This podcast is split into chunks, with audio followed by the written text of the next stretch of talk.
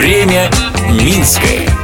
Привет! По столице прошлого, настоящего и будущего вы прогуляетесь вместе со мной, Людмилой Милославской.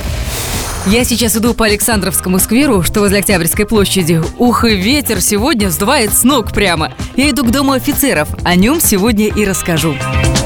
Время Минское. Начали строить одно из самых известных зданий Минска больше 80 лет назад, в феврале 1934 года. Интересно, что строй Дом офицеров начали не на пустом месте, а на остатках Покровской церкви и архиерейского подворья. Архитектор Иосиф Лангбард не стал их разрушать, а использовал фундамент и стены в качестве элементов армейского дома. Чтобы еще больше подчеркнуть размер и уникальность Дома офицеров, по первоначальному замыслу Лангбарда к зданию от Свислочи должна была идти огромная мраморная лестница.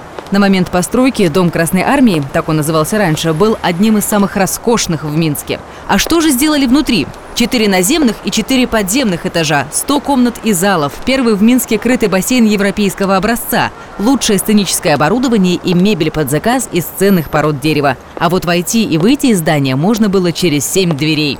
Во время войны от бомбежек здание практически не пострадало, однако все внутреннее убранство оккупанты вывезли в Германию. А когда город праздновал освобождение, в подвале прогремел взрыв. Пожар тушили больше суток, а воду брали из Свислочи, потому что водопровод был разрушен. А вы обращали внимание, что главный фасад здания выходит не на проспект Независимости, а на Александровский сквер? Дело в том, что изначально планировали сделать центральный вход со стороны Свислочи, но жилая застройка загородила фасад и смазала величественный образ здания.